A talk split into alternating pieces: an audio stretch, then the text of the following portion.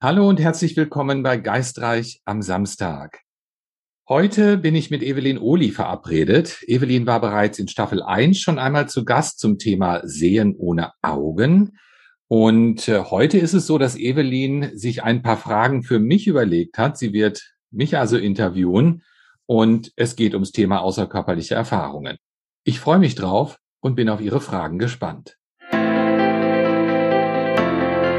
Hallo Oliver, schön, dass du dir die Zeit genommen hast. Schön, dass wir zusammen sein können. Ganz, ganz vielen Dank, dass wir dieses Interview jetzt in die andere Richtung machen.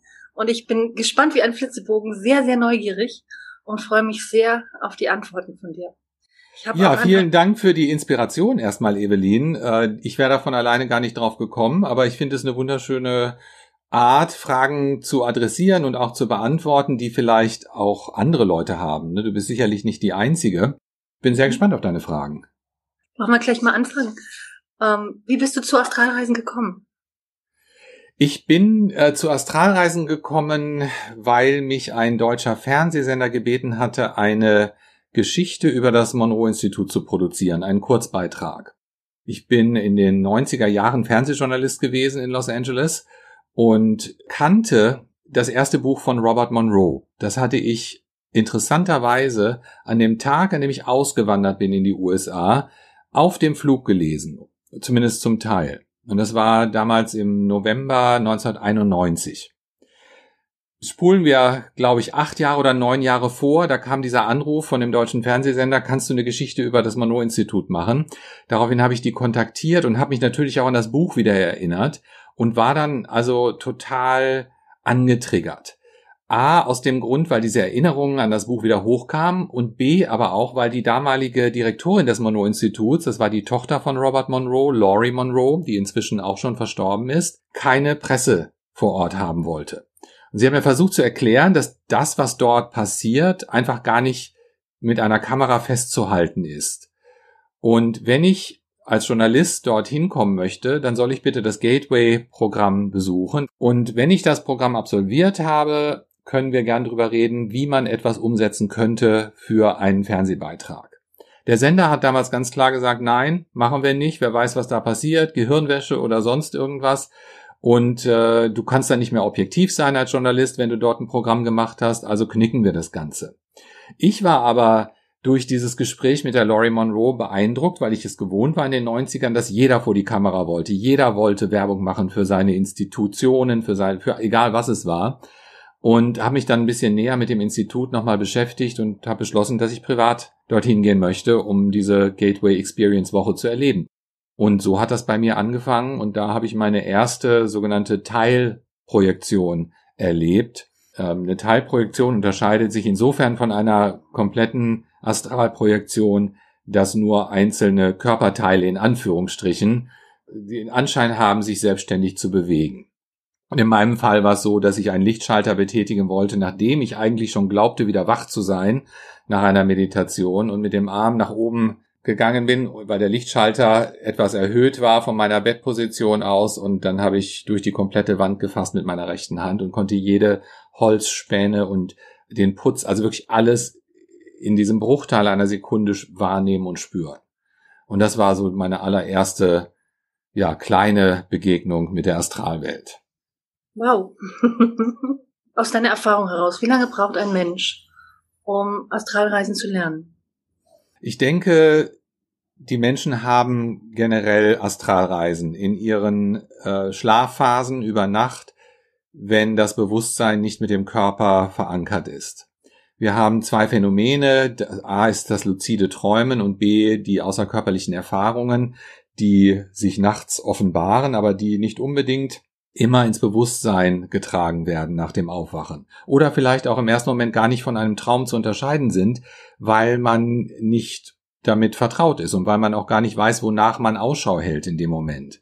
Ich sage das mit äh, relativer Sicherheit, wenn ich in eine außerkörperliche Erfahrung gehe und bewusst bin, dann nehme ich sehr viele, ja, ich nenne sie immer Schläfer wahr, die wolkenartig an mir vorbeiziehen aber selber offenbar gar nicht mitbekommen, dass sie da irgendwo unterwegs sind. Es ist nicht so ganz einfach, diese Kombination zu haben von einer außerkörperlichen Erfahrung und der vollen Bewusstheit darüber und vor allen Dingen auch der Kontrolle darüber. Ich könnte jetzt nicht sagen, das dauert eine Woche, das dauert einen Monat oder das dauert ein Jahr. Ich halte es auch für gefährlich, solche Versprechungen zu machen. Ich sehe das immer wieder im Internet. Da sind Leute, die bieten Produkte an, setzt euch Kopfhörer auf und hört euch die und die Aufnahme an und ihr habt ihn garantiert in 30 Tagen eine außerkörperliche Erfahrung. Jeder Mensch ist anders und jeder hat andere Lebenserfahrung, Glaubenssätze, die er mitbringt. Und auch das Lebensalter, das physische Lebensalter spielt sicherlich eine Rolle. A, äh, stelle ich fest, dass sehr junge Menschen oftmals mit einer gewissen Naivität sehr viel schneller zum Erfolg kommen als Menschen im mittleren Alter oder eben auch Menschen wieder im letzten Drittel, sage ich mal, ihres physischen Alters, ab 65 aufwärts, die haben schon vieles wieder losgelassen an diesem Ballast, was sie sich ihr Leben lang aufgetragen haben, selber oder auch durch Konditionierungen und sind schon ein gutes Stück damit vertraut, wie man Glaubenssätze wieder ablegt oder viele Sachen sind einfach auch gar nicht mehr wichtig, weil sie vielleicht nicht im Berufsleben stehen und da weniger Ballast ist. Tendenziell bin ich davon überzeugt, dass es jeder kann. Nicht jeder schafft das spontan, nicht jeder kann das in ein paar Tagen erlernen, aber wer sich erlaubt, diesen Prozess als oder den Weg zu einer außerkörperlichen Erfahrung, den Prozess dorthin als auch eine Erfahrung zu betrachten, die sehr wichtig ist, der ist in jedem Fall gut unterwegs. Wo ist der Unterschied für dich zwischen einem Traum und einer Astralreise oder einer außerkörperlichen Wahrnehmung? Wie differenzierst du das? Eigentlich ganz deutlich. Ein luzider Traum ist ein Phänomen, was, welches in der REM-Phase passiert regelmäßig. Wir bringen das nicht immer bewusst mit ins Wachbewusstsein zurück nach dem Aufwachen, aber wer schon mal sich an einen luziden Traum erinnern konnte oder das auch regelmäßig praktiziert, der weiß, dass die Umgebung in einem luziden Traum formbar ist. Und zwar kann man dort alles in Sekundenschnelle erschaffen und auch wieder wegwischen. In den meisten Astralebenen ist es nicht der Fall. Die reagieren zwar auch auf Gedanken und Manifestation funktioniert ein bisschen anders als hier in der physischen Ebene, aber generell ist da schon eine gewisse feste Infrastruktur innerhalb der einzelnen Astralebenen, nenne ich sie jetzt mal, oder Bewusstseinsebenen, die nicht vom Einzelnen veränderbar sind so einfach. Und da kann ich ganz schnell einen luziden Traum von einer außerkörperlichen Erfahrung unterscheiden. Und dann kommt es vielleicht auch ein bisschen darauf an, wo befinde ich mich während einer außerkörperlichen Erfahrung. Oftmals ist es so, dass Leute, die spontane AKEs erleben, die befinden sich in der physischen Ebene, stellen aber fest, dass sie Schwierigkeiten haben, sich A selbst zu erkennen. Die sehen vielleicht nur einen menschlichen Körper irgendwo liegen auf einem Bett, aber das Umfeld sieht anders aus als das, was wir gewohnt sind. Der Teppich hat vielleicht eine andere Farbe oder steht ein Stuhl im Raum, der eigentlich nicht dort stehen sollte. Und man muss erstmal ein bisschen schauen und gucken, kann ich das irgendwo zuordnen, diese Räumlichkeit? Oder bin ich vielleicht komplett an einem anderen Ort oder vielleicht auch in einer ganz anderen astralen Ebene und nicht an der physischen Ebene. Und unterscheiden tun sich diese Ebenen in ihren Vibrationen, sage ich mal, Vibrationsleveln. Und Ziel einer außerkörperlichen Erfahrung kann am Ende eigentlich nur sein, dass man in diese feinstofflichen Ebenen kommt und sich nicht darin aufhält, in der physischen Welt herumzuirren, denn dazu brauche ich keine Astralreise zu machen. Das kann ich auch, äh, da kann ich mich ins Flugzeug setzen oder in die, in die Bahn. Ja, wobei das auch spannend ist. Also ich habe hier Menschen kennengelernt, die sich gewünscht haben, auf der physischen Ebene herumlaufen zu können und dann praktisch an Informationen zu kommen, die sie sonst so nicht bekommen würden.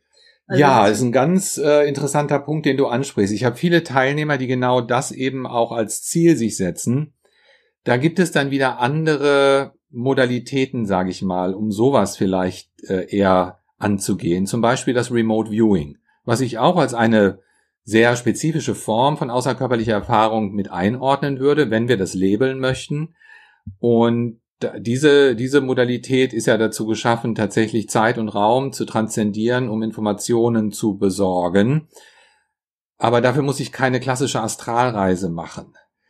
Ich bin für mich zu der Erkenntnis gekommen, dass eine authentische Absicht, die immer irgendwo das Ziel hat, mich und alle in meinem Umfeld, in ihrer Evolution weiterzubringen, dass so eine authentische Absicht eher gestützt wird auch von nicht physischen Regionen. Und dass so rein ego-basierte Absichten, wie ich möchte einfach mal bei den Nachbarn gucken, was die äh, in ihrer Schublade haben oder ich möchte die Lottozahlen rausfinden oder sowas, dass das oftmals äh, dann, dass die Leute da ganz schnell an Grenzen stoßen. Und äh, für mich ist das relativ schnell klar gewesen, dass es ein tiefer Selbsterfahrungsprozess sein kann, wenn man ihn richtig angeht und wenn man sich das auch erlaubt, ohne jetzt sich auf ein konkretes Ziel zu beschränken. Ich möchte zum Nachbarhaus oder nach Paris oder ich möchte vielleicht auch in eine ganz spezielle Astralebene. Ich finde es ganz wichtig, dass man lernt zu hören der eigenen Intuition vertrauen zu lernen, was immer dahinter steckt. Für, die, für den einen mögen das Geisthelfer sein, für den anderen ist es einfach Intuition und für den dritten sind es Engel, was immer man dafür wahrnimmt oder was immer man dafür hält vielmehr, dem lauschen lernen und dem auch ein Stück weit folgen lernen und gucken, was ist für mich jetzt tatsächlich wichtig in diesem Prozess, statt komplett immer nur in, auf ein Ziel zu fokussieren. Was ist für dich der Hintergrund der Astralreise? Also was, was bringt es jemandem in seinem Weiterentwicklungsprozess, wenn er Astralreisen lernt? Da spielt wieder genau diese Absicht eine Rolle. Ne, wenn äh, A kann es sehr, sehr viel Spaß machen, ganz einfach. B kann es eine sehr tiefe Selbsterfahrung sein, dieses Erleben, ich bin mehr als mein physischer Körper und dadurch ein Wissen zu erlangen, dass auch das Bewusstsein ohne die physische Materie drumherum aktiv sein kann und beständig ist, das finde ich schon sehr, sehr faszinierend und es eliminiert natürlich auch sehr, sehr viele Ängste, insbesondere äh, Ängste, die mit dem eigenen Tod auch zu tun haben oder mit dem Tod von unseren Liebsten. Ich glaube, das ist ja generell unsere größte Angst, die wir eigentlich schon von der Geburt an mit uns tragen. Sobald wir uns bewusst werden, dass unser Leben endlich ist, ich weiß nicht, wie es dir geht, Evelyn, aber egal mit wem ich spreche, jeder hat irgendwo an einem, jedem Tag diesen Gedanken irgendwann mal, dass das Leben endlich ist und wie wird sich das für mich dann darstellen, ne, dieser Prozess. Also klar, natürlich hat man diesen Gedanken und vor allen Dingen, wenn man mal damit konfrontiert war, dass es hieß, unter Umständen ist dein Leben in den nächsten sechs Wochen vorbei. Denke, ja, dann ist es schon sehr akut. Ne? Und wenn man, ich bin ein großer Freund davon, sich einfach mit dieser Tatsache auch anzufreunden und sich selber darauf vorbereiten. Was passiert mit mir? Wo gehe ich hin? Wo komme ich her? Das sind für mich schon als Kind ganz essentielle Fragen gewesen, diese Selbsterfahrung zu machen. Was, was steckt hinter dieser Hülle? Was kommt nach dieser materiellen Welt oder was war davor?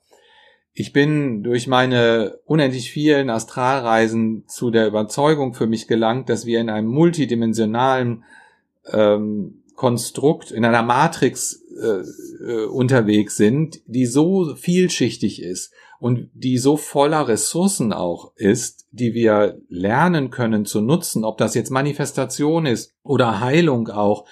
Das sind alles Dinge, die wir in unserer physischen Welt immer nur aus einer Perspektive betrachten in der Regel. Selbst wenn wir jetzt ganzheitliche Naturheilkunde nehmen, da geht es auch nur darum, Dinge aus unserer Natur hier zu verwenden für unseren Heilprozess, ob das Kräuter sind oder Elixiere. Aber wir haben tatsächlich Möglichkeiten, in nicht physischen Regionen anzudocken, um dort Heilarbeit zu verrichten oder auch zu manifestieren. Das klingt spannend. Vor allen Dingen bringt mich das wieder zu dem Erlebnis zurück, wie wir beide uns kennengelernt haben. Beziehungsweise, ja. Wir, ja, so haben wir uns ja gar nicht kennengelernt, sondern ich habe ja nur so von dir erfahren. Vielleicht für die Zuhörer oder Zuschauer. Wir hatten vor zwei Jahren ein Seminar in Dortmund. Und es war so, ich hatte vier Anmeldungen für dieses Seminar, ich glaube drei oder vier Wochen vorher. Und wir haben schon überlegt, dieses Seminar zu canceln, weil wir gesagt haben, die Teilnehmer kommen einfach nicht zusammen in diesem Bereich. Und das Spannende war, einer dieser vier Teilnehmer, mit dem bist du ja gut bekannt, und ähm, mit dem hatte ich mich unterhalten, habe gesagt, du, es tut mir leid, ich wahrscheinlich wird dieses Seminar nicht zustande kommen. Wir haben zu wenig Anmeldungen. Und dann sagt er, du pass mal auf, bevor wir das Ganze jetzt kippen, ich habe da noch eine Idee. Ich kenne den Oliver Tappe, ich würde ihn mal fragen, ob der bereit wäre, das Seminar und die Anmeldung zu unterstützen. Und daraufhin hat er ja mit dir Kontakt aufgenommen. Und das Ende vom Lied war, dass wir ich glaube, sieben oder 28 Teilnehmer bei uns hatten. Einer davon war ja dein Bruder, der dann damals zu uns kam. Und ich war baff erstaunt, also dass so viele Anmeldungen in so kurzer Zeit zustande gekommen sind. Und ich habe mir gedacht, wow, was hat dieser Mann gemacht? Wie hat er das geschafft, dass so viele Teilnehmer plötzlich aus allen, scheinbar aus allen Ecken gekommen sind und sich angemeldet haben? Ja, also ich dazu muss ich sagen, ich bin kein Harry Potter. Ne? Ich kann also jetzt nicht auf Knopfdruck äh, eine eine Manifestation hier in die physische Welt rufen. Äh, das wäre sehr vermessen. Aber es gibt tatsächlich Möglichkeiten, wenn denn alle Komponenten auch stimmig sind und eine authentische Absicht dahinter steht, bestimmte Prozesse energetisch zu verstärken. Und ich äh, bin da sehr umsichtig mit, denn jede Manifestation kommt mit einer Konsequenz, ne, der man sich auch bewusst sein muss. Und damals war es so, das ist tatsächlich anhand einer Meditation passiert, aber ich möchte gar nicht sagen, dass ich das war, liebe Evelyn, sondern da spielen so viele Faktoren eine Rolle, die sich am Ende sehr gut ineinander gefügt haben energetisch. Und vielleicht habe ich einen kleinen Anstoß dazu beigetragen. Ne, das kann durchaus sein, dass äh, ähm, aber ich bin sicherlich nicht der Harry Potter, der seinen Zauberstab rausgeholt hat und gesagt hat, macht mal das äh, Seminar von der Evelyn voll. Ne? Na, wer Manifest weiß, nicht so sicher. Manifestation ist ein sehr, sehr komplexes Thema, wird oft auch äh, simplifiziert in der Literatur und viele essentielle Punkte werden dabei auch ausgelassen. Eine ganz wichtige Sache dabei ist, wie stimmig sind die Komponenten? Ist derjenige jetzt in dem Fall auch du? Ähm, bist du energetisch tatsächlich 100% auch dabei. Und wenn du das nicht gewesen wärst, dann wäre das auch sicherlich nicht möglich gewesen. Ne? Solange Mangelbewusstsein, Schuldbewusstsein und Angstbewusstsein für in einer bestimmten Situation noch eine Rolle spielen, kann eine Manifestation nur schwerlich greifen. Und ich denke, in deinem Fall war es so, dass diese Komponenten eben nicht da waren. Da war vielleicht ein bisschen Sorge, das Seminar wird nicht voll, aber das kann man jetzt nicht mit einem generellen Angst- oder Mangelbewusstsein unbedingt einherstellen. Ja, das ist spannend. Wobei, also du stapelst sehr tief hier, das merke ich schon. Weil ich habe noch andere Menschen gehört, die mit dir in Kontakt waren und die eben auch berichtet haben, was du schon alles auf die Beine gestellt hast mit deinen Manifestationen. Und ähm, das ist schon großes Kino. Also ich denke mal, wenn man manifestieren lernen möchte, ich glaube, dann ist man auch zusätzlich bei dir sehr gut aufgehoben. Ähm, aber zurück zum Thema Astralreisen. Ich, denke mal, was mich noch interessiert ist, was war denn deine spannendste Erfahrung in der Begleitung deiner Teilnehmer? Also meine spannendste Erfahrung, ganz ohne Zweifel, ist äh, ein, ja, ist ein Beispiel aus der Heilung tatsächlich gewesen. Und zwar habe ich eine Teilnehmerin gehabt, äh, die Larissa, über die habe ich auch in meinem Buch geschrieben und ich habe auch ihre Erlaubnis, äh, über ihre Geschichte zu sprechen, die in einem Seminar bei mir war und ich wusste aber nicht, dass sie sich zu der Zeit in einer Chemotherapie befand und dass ihre Prognose eben auch sehr ähm, vernichtend war eigentlich ähm, auf ihre äh, ja, Lebensdauer gesehen. Und die Larissa hat sich sehr inspiriert gefühlt, weil ich auch nur eine Bemerkung habe fallen lassen in diesem Seminar, ohne dass wir da ganz explizit dann drüber gesprochen hätte, sondern es ging einfach nur darum, äh, dass es eine Ebene gibt äh, innerhalb der Astralwelt, äh, die Robert Monroe als den Park bezeichnet hat. Wenn man ganz plump sein will, der Eingang zum Jenseits sozusagen und die Au Auffangstation. Und dort wird neu sortiert, dort wird regeneriert, dort wird, ähm, ja, es ist ein, eine Erholungsphase nach dem Leben sozusagen. Und dort gibt es ein Heil- und Regenerationszentrum, was man jetzt äh, sich äh, physisch vielleicht gar nicht vorstellen kann, darf, sollte, weil es sich um energetische Konstrukte handelt. Aber die Larissa hat sich damals davon so inspiriert gefühlt, als ich das erwähnt habe, dass sie in Eigenregie im Anschluss an den Workshop für sich dorthin gereist ist und um Hilfe gebeten hat. Und ihr dort geholfen wurde, sehr konkret, und sie diese Erinnerung auch mitgebracht hat an diesem Prozess und genau, was sie mit ihr dort gemacht haben. Und ähm, dabei ist also tatsächlich, äh, hat sich der Krebs gelöst und, und ist verschwunden. Und äh, sie ist nicht die einzige, die das gemacht hat. William Buhlman, der als einer der großen, weltweit großen Koryphäen im Thema Astralreisen, außerkörperliche Erfahrungen gilt, der hat sich auch in einer nicht physischen Ebene behandeln lassen und ist dort von seinem Kehlkopfkrebs geheilt worden. Und das sind Phänomene, wo ich denke so, wow, wir, wir sind da erst an der Spitze des Eisbergs und da ist so viel zu erforschen und so viel auch an Ressourcen, was in der Regel ungenutzt ist. Ich bin, weiß Gott nicht an einem Punkt, wo ich sagen kann, okay, ich gehe da hin und lass mich heilen. Das wäre äh, ganz, ganz vermessen zu sagen, aber mich interessiert es sehr, dieses Thema, weil ich das Gefühl habe, da ist eine Riesenressource für uns, die wir hoffentlich in Zukunft irgendwann nutzen können. Ja, wenn man sich das so anhört, würdest du sagen, dass es auch gefährliche Komponenten bei der Astralreise gibt? Bei der eigentlichen Astralreise nein. Ich habe in meinen über 20 Jahren äh, von außerkörperlichen Erfahrungen nicht eine einzige Situation erlebt, in der ich mich in Gefahr gewusst habe. Es sind sicherlich unangenehme Begegnungen da gewesen, aber oftmals haben sich diese Begegnungen als Schein äh, herauskristallisiert. Und ich habe früh gelernt aus einem von Robert Monroes Büchern, dass man mit Phänomenen, die unbekannt sind oder auch Angst machen, auf Konfrontationskurs gehen kann und die sich in Luft auflösen, wenn man das tut. Klassisches Beispiel sind Manifestationen von eigenen Gedanken, von Ängsten, von Schuld, von Mangel, was wir in unserer, ich nenne es jetzt mal Aura tragen, in unserem persönlichen Energiefeld sozusagen. Und wenn wir, wenn sich das Bewusstsein vom Körper löst oder diese Spannung zwischen Körper und Bewusstsein aufgehoben wird und die eigentliche außerkörperliche Erfahrung beginnt, dann können sich diese Manifestationen tatsächlich bildhaft darstellen. Oder auch über Gedanken, je nachdem, wie der individuelle Wahrnehmungskanal nun äh, bei dem Einzelnen ist. Aber das sind Manifestationen, die vielleicht eine dämonenhafte Gestalt haben, aber die zu einem selbst gehören. Und durch die, einfach die simple Frage, wer bist du, was willst du, verpuffen die. Ist ganz spannend, aber viele lassen sich davon eben auch entmutigen, wenn sie solche Begegnungen haben.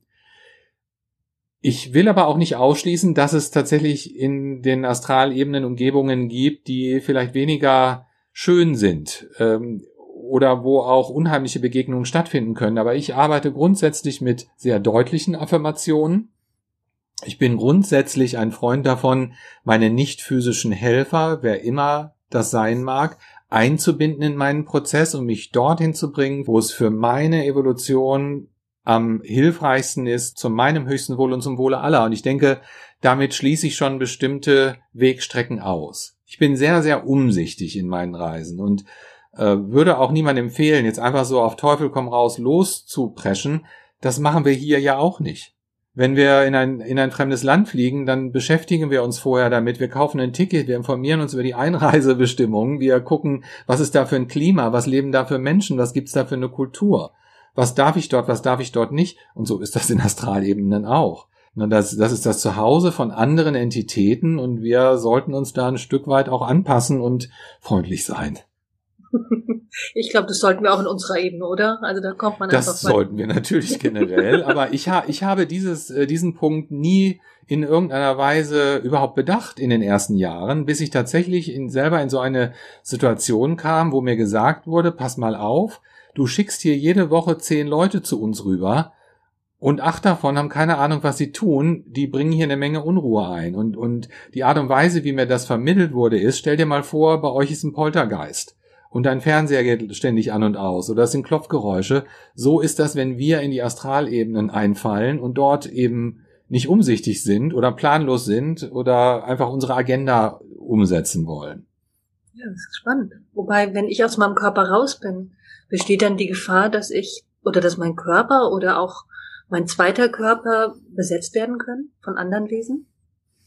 Ich denke nein. Ähm, ich habe hunderte von Erfahrungen gemacht und bin immer wieder wohlbesonnen in meinen physischen Körper zurückgekehrt. Ich denke, es ist wichtig, dass jemand, der sich mit Astralreisen ernsthaft beschäftigen möchte und das Ziel dieser Art von Selbsterfahrung verfolgt, dass er stabil ist.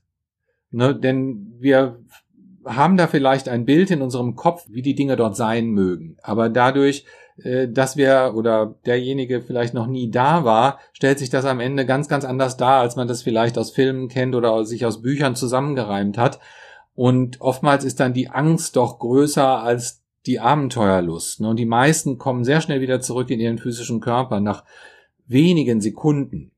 Wer es schafft, eine Stabilität zu erreichen, der und sich vorsichtig herantastet, der muss da keine Befürchtungen haben. Wer gesund ist, psychisch gesund ist, der bekommt keine Behaftungen oder Besetzungen. Ich denke, das sind Dinge, die passieren hier auf dieser Ebene eher als in den Astralebenen. Ne, dass Leute Energien anziehen oder eine Resonanz zu Energien haben, die nicht gesund ist. Ich habe, wie gesagt, noch nie eine außerkörperliche Erfahrung gehabt und, und, und jemand anders in meinem Körper gefunden als, als mich selbst. Ne? Denn ich sage den Leuten auch immer diese Vorstellung, die man früher hatte, Ende des 18. Jahrhunderts, als es mit der den ja, ersten Menschen losging, die sich mit bewussten außerkörperlichen Erfahrungen auseinandergesetzt haben. Dieses Bild, was man allgemein hinträgt, ein Astralkörper löst sich vom physischen Körper und da ist das Bewusstsein drin. Das ist für mich sehr veraltet und unmodern. Ich gehe heute an meine Arbeit immer mit der Fragestellung, was, wenn das Bewusstsein nicht im Körper ist, sondern was, wenn der Körper im Bewusstsein ist? Das Bewusstsein ist immer da. Das wird auch immer bleiben. Der Körper nicht, der ist nur temporär. Und so betrachte ich diese physische Realität heute eher wie so eine Art Schablone, ne, die wir aufgestülpt bekommen und die uns formt, die uns einen gewissen Radius ermöglicht in unserer Bege äh, Bewegung, in unseren Bewegungsmöglichkeiten. Aber wenn diese, wenn wir diese Schablone verlassen irgendwann, dann ist Bewusstsein wieder frei. Wo siehst du denn die Grenzen von Astralreisen? Das ist ganz schwierig zu sagen. Ich denke, wir haben einfach eine limitierte Kapazität mit unserem menschlichen Gehirn, nicht physische Umgebungen äh, oder Informationen aus nicht physischen Umgebungen zu übersetzen. Wir müssen uns vorstellen, alles, was wir wahrnehmen und was wir ins Wachbewusstsein zurückbringen, das muss hier durch unseren Kopf gefiltert werden. Und dafür haben wir nur ein gewisses Vokabular, eine gewisse Datenmenge zur Verfügung die variiert von Mensch zu Mensch sehr krass. Ähm, ein Kind hat wesentlich weniger Daten als ein älterer Mensch, aber ähm, es kommt tatsächlich auch darauf an, ja, wo ist meine Resonanz, wo ist meine Resonanz, wie weit traue ich mich raus, was möchte ich? Ich denke, wir geben uns selber unser Limit ne, weil wir uns da unterschwellig dann doch noch mit Ängsten auseinandersetzen müssen, um vielleicht noch einen Schritt weiter zu gehen und noch einen Schritt weiter zu gehen innerhalb so einer Astralreise. Und dann gibt es auch Umgebungen, die einfach für uns nicht geeignet sind, weil sie von ihrer energetischen Struktur unsere Wahrnehmung nicht unterstützen. Das wird auch immer wieder gesagt, wenn ich sage, lass, bring mich doch mal da und dahin zu einem meiner Geisthelfer, Teammitglieder, äh, energetischen Helfer, äh, dann bekommt, äh, komme ich oftmals die Ansage, das hat gar keinen Sinn, weil du wirst es nicht verstehen, was dort passiert. Das kannst du nicht begreifen. Und ich denke auch, wenn wir den physischen Körper irgendwann komplett ablegen, dass all das, was wir aus dieser Perspektive in den astralen Ebenen wahrgenommen haben, dass es plötzlich ganz anders aussieht am Ende. Na, denn äh, wenn das Gehirn nicht mehr als Filter da ist, dann ist, glaube ich, auch die Wahrnehmung eine komplett andere. Klingt sehr, sehr spannend. Also, ja, wenn ich jetzt zu meiner eigenen Erfahrung abgleiche. Ich hatte einen Traum, bevor ein Mensch, mit dem ich sehr stark verbunden war. Also nicht mental, aber emotional verbunden war. Kurz bevor er gestorben ist, habe ich ihn in einer Art Haus gesehen und dieses Haus ist zusammengefallen. Und alle Menschen, die mit ihm verbunden waren, sind entweder in dem Haus verschüttet worden oder haben es noch geschafft, aus dem Haus rauszukommen. Aber das war so eine ganz, ganz interessante Erfahrung. Und Kurz nachdem er dann den Körper verlassen hat, wir würden sagen gestorben ist, hatte ich einen sehr intensiven Traum von ihm, wo ich ihn auf einer anderen Ebene gesehen habe, in einer Dachgeschosswohnung, wo plötzlich Heißluftballons, bunte Heißluftballons vorbeiflogen und ein Regenbogen am Himmel zu sehen war. Und er guckte mich an und sagte, weißt du, darauf kommt es im Leben an, auf die guten Momente. Und ähm, dann bin ich friedlich aufgewacht und konnte dieses Rübergehen in die andere Dimension von ihm konnte ich wesentlich leichter annehmen als davor ohne diesen Traum. Das ist so eine Erfahrung, die hat mir unglaublich geholfen, wo ich sagen würde, vielleicht ist das auch eine außerkörperliche Erfahrung. Würdest du das so bezeichnen? Ich würde äh, viele Phänomene in die unter diesem Schirm betrachten, wie das luzide Träumen oder auch da die, die Träume, die uns äh, schon Botschaften aus der Zukunft oder aus der Vergangenheit bringen und auch die klassische Astralreise sind alles außerkörperliche Erfahrungen, nur hat jede so seine eigene Schublade ein bisschen ne, und, und unterscheidet sich äh, die eine von der anderen. Aber unsere Liebsten auf der anderen Seite kommunizieren sehr gerne über unsere Träume mit uns, weil wir äh, da am empfänglichsten sind. Ne? Unser Verstand vor allen Dingen ausgeschaltet ist in der Regel, es sei denn, es ist ein bewusster, luzider Traum. Aber ansonsten nehmen wir Informationen auf und die werden nicht sofort von unserem Verstand gefiltert. Deswegen können Träume sehr wertvolle Informationsbringer oder Botschaftsbringer sein. Ja, Joseph Murphy setzt die Träume ja auch gleich mit Botschaften aus dem Unterbewusstsein. Also er bezeichnet das eher als das Unterbewusstsein als die Astralebene. Gibt es da für dich einen Unterschied? Man kann das Unterbewusstsein nicht mit einer Astralebene äh, überhaupt vergleichen, denke ich. Aber unser Unterbewusstsein, wenn wir lernen, damit zu arbeiten, wenn wir unsere, unser Bewusstsein erweitern und eben auch diesen Aspekt, da dieses Türchen aufmachen, dann stehen uns wieder ganz neue Ressourcen zur Verfügung. Mondo hat das sehr gut verstanden, die Astralreisen oder die außerkörperlichen Erfahrungen auch zu integrieren in das physische Leben für alles, was er da drüben erlebt hat, auch irgendwo äh, etwas mitzubringen und zu sagen, okay, das können wir hier auch einsetzen. Mondo hat sehr viele unterschiedliche Bewusstseinsebenen erforscht, erkannt, definiert und genau beschrieben. Und anhand dieser Landkarte, die er hinterlassen kann, diese Ortschaften, die da drauf sind, die hat er Fokus-Level genannt. Die tragen Zahlen aus rein pragmatischen Gründen. Aber da ist zum Beispiel der Fokus 12, der eine wichtige Rolle spielt, das Tor zum Unterbewusstsein oder die, das, der Zustand des erweiterten Bewusstseins. Und da gehört auch das Erkennen unserer unbewussten Informationen dazu. Was lernt man denn noch bei dir im Seminar außer Astralreisen? Es geht, glaube ich, gar nicht wirklich so viel um Astralreisen. Viele Menschen kommen zu mir, weil sie eben diese fixe Idee haben, ich möchte unbedingt eine klassische außerkörperliche Erfahrung erleben. Und wenn sie dann soweit sind, dass sie sich erlauben, den Weg als Ziel zu sehen, so klischeehaft wie das klingen mag, dann stellen sie ganz schnell fest, da ist so viel mehr, ne, was ich erleben kann. Und ähm, diese, ich, ich hoffe immer, dass ich die, die Menschen dazu inspirieren kann, dieses fixe Bild, diese fixe Vorstellung, die sie von Astralreise und außerkörperlichen Erfahrungen haben, dass sie da so ein bisschen von runtergehen können und ihr Bewusstsein erweitern können, um zu sehen, es, es kann auf sehr viele unterschiedliche Arten und Weisen passieren, denn am Ende muss ich mir einfach darüber klar sein, warum will ich das? Und da sind wir wieder bei der Absicht. Warum will ich eine außerkörperliche Erfahrung haben? Thomas Campbell sagt, klar, das kann jeder lernen, egal was er für eine Absicht hat, auch wenn er einfach nur mal den Pudding schmecken will. Ich stelle in meinen Workshops fest, dass die Leute, die einfach nur mal den Pudding schmecken wollen, oft diejenigen sind, die am schnellsten wieder aufgeben, weil sie merken, da ist doch mehr Arbeit in Anführungsstrichen dabei oder vielleicht auch Umwege, die man gehen muss, kann, darf, und genau da denke ich, wird es spannend, wenn man sich für diese Umwege öffnet, für diese, für diese Selbsterkenntnis, diese Selbsterfahrung. Ich bin mehr als mein physischer Körper. Und was bedeutet das tatsächlich im großen Kontext? Es bedeutet, dass ich eigentlich eine permanente außerkörperliche Erfahrung habe, nur nicht in der Lage bin, sie wahrzunehmen. Ne? Und ähm, ich hoffe immer, dass ich Menschen inspirieren kann, ihre Existenz aus unterschiedlichen Blickwinkeln zu betrachten. Wer bin ich? Wo komme ich her? Wo gehe ich hin?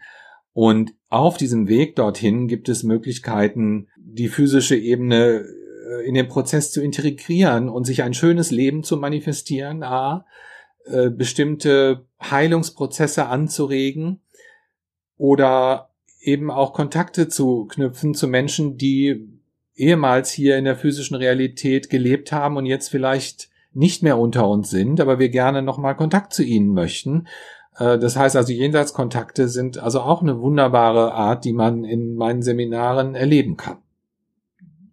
Und wenn du die Wahl hättest, wen von den Verstorbenen oder welchen lieben Menschen du auf der anderen Seite gerne sehen würdest, wer wäre das und warum? Uh, das ist gar nicht so einfach zu beantworten. Natürlich habe ich meine guten Freunde, die schon nicht mehr hier physisch anwesend sind, insbesondere eine gute Freundin, die, wie ich fühle, sehr unterstützend tätig ist in einigen meiner Seminare, insbesondere wenn es um Jenseitskontakte geht, dann kommt die immer sehr stark durch und unterstützt mich in meinem Prozess, das Seminar zu leiten, was ich faszinierend finde und äh, wo ich ein äh, enormes Vertrauen auch zu entwickelt habe.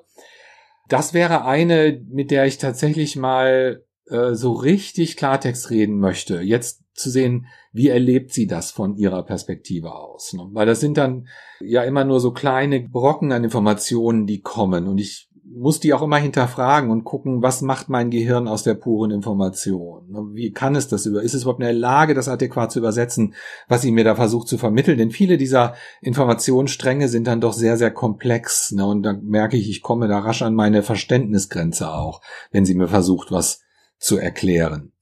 Ich meine, es gibt viele, es gibt viele, äh, gerade auch religiöse Figuren, sage ich mal, ehemalige Päpste, mit denen ich gerne mal einen Tee trinken würde drüben, zu schauen, wie seht ihr das jetzt? Ne, was da äh, euren Glauben, den ihr zu Lebzeiten getragen habt, wie sieht der, wie sieht das aus der anderen Richtung jetzt aus? Ist das was, was euch geblieben ist oder seid ihr da jetzt zu ganz anderen neuen Erkenntnissen gekommen? Oder auch Genies, ne, die, die wir hier auf Erden hatten, von denen ich überzeugt bin, dass sie immer noch ein, eine gewisse Verbindung zu uns haben und uns inspirieren, was technologische Entwicklungen angeht oder auch Künstler. Also es gibt unendlich viele tolle Persönlichkeiten, die ich gerne dort treffen möchte. Und was ist, also abgesehen von deiner Freundin und den Päpsten, wer wäre es noch? Künstler. Kandinsky, Picasso, einfach zu schauen, wie sehen die heute ihre Kunst. Und ich bin selber kleiner Künstler, sage ich mal, und deshalb interessiert mich das von deren Perspektive. Ähm, habt ihr Erkenntnisse neue bekommen jetzt von der Seite? Wo kommt die Inspiration her? Inspiriert ihr uns jetzt auch weiter? Solche Fragen würde ich dann gerne stellen.